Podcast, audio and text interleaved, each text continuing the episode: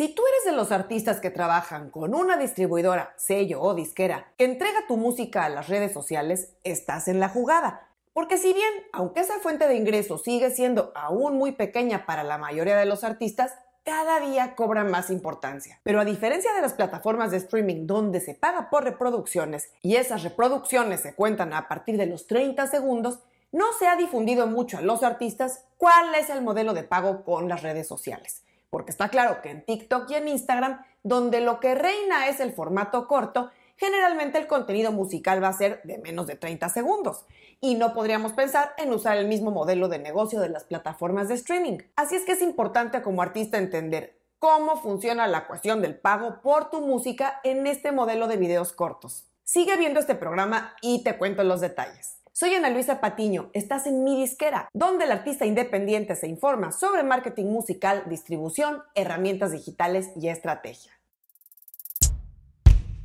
Además del ingreso que un artista espera generar de su música en las plataformas de streaming, cada vez es más importante entender cómo funcionan las fuentes de ingreso más recientes en la economía de la música digital. Basta con ver el crecimiento estratosférico que tienen sobre todo TikTok e Instagram, no solo con usuarios, sino especialmente en el contenido audiovisual. Y por eso es obvio que esa fuente de ingreso es cada vez más importante para los artistas. Antes de avanzar más en el tema, lo primero que debes asegurarte es que tu distribuidora ya está entregando tu música a las redes sociales. Y recalco este tema porque muchos artistas se apuntan en una distribuidora sin revisar exactamente qué tipo de servicios se incluyen en el plan que seleccionaron. Y la sorpresa es mayúscula cuando a la vuelta de los meses o incluso años se dan cuenta que su música no está siendo entregada a YouTube o a las redes sociales, que es en concreto lo que nos ocupa en este programa. Y para confirmar que efectivamente tu distribuidora está entregando tu música a las redes sociales, tienes que ir al panel de control de tu distribuidora y revisar eso. Ante la duda, si no lo ves por ahí, y para estar más seguros, puedes ir a Instagram y generar una historia y seleccionar la opción de agregar un audio de librería. Ahí en la búsqueda deberá salirte tu canción o tus canciones. Busca no solo por artista, sino por título. Si no aparecen, algo anda mal. Revisa con tu distribuidor para confirmar que sí estén entregando tu música y por lo tanto monetizándola al menos en TikTok, así como en Facebook e Instagram, que es la misma empresa. Y ya que estamos seguros que estás monetizando tu música en las redes sociales más importantes, ahora vamos al punto. ¿Cómo contabilizan y cómo pagan los usos de tu música esas redes? Primeramente vamos a decir que es un modelo de pago distinto al de las plataformas de streaming, incluso de YouTube que como decíamos se basa en un número de reproducciones y o de visualizaciones. Comencemos con TikTok.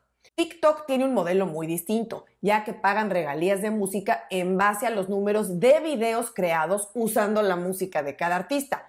En este caso, a diferencia de las otras plataformas, no importa la cantidad de vistas que tenga un video en TikTok, lo que va a contar son cuántos videos se han creado usando tu audio. Ahora vamos a hablar de Instagram. Con Instagram el contenido se va a entregar vía Facebook, o mejor dicho, vía Meta, que es como se llama actualmente la empresa madre de ambas redes sociales. Así, las disqueras, distribuidoras y sellos van a entregar la música de sus artistas a Meta, donde, al igual que pasa con TikTok, su sistema va a procesar la música y estará listo para detectar cualquier uso o material generado por los usuarios donde se haya usado esa música. Y aquí cómo funciona es que no solo va a detectar cuando los usuarios tomen tus audios oficiales de la librería precargada de Facebook o Instagram, sino que si usan tu música tomada de otro lado, por ejemplo, que tienen en el fondo sonando tu música, igualmente el sistema va a detectar el uso, tal como sucede en YouTube. Una vez explicado cómo registran las redes sociales los usos de tu música, ahora la pregunta obvia es, ¿y cuánto dinero pagan? La respuesta, al igual que pasa con las plataformas de streaming, es todo depende. En el caso de TikTok, como los videos, al menos a la fecha de grabación de este programa, pueden ser de 15 o hasta de 50 segundos, según los derechos que tenga otorgados cada disquera, sello o distribuidora, esa duración va a afectar la regalía que pagan. Además, tenemos que decir que cada disquera o distribuidora tiene un contrato distinto con TikTok y son términos confidenciales.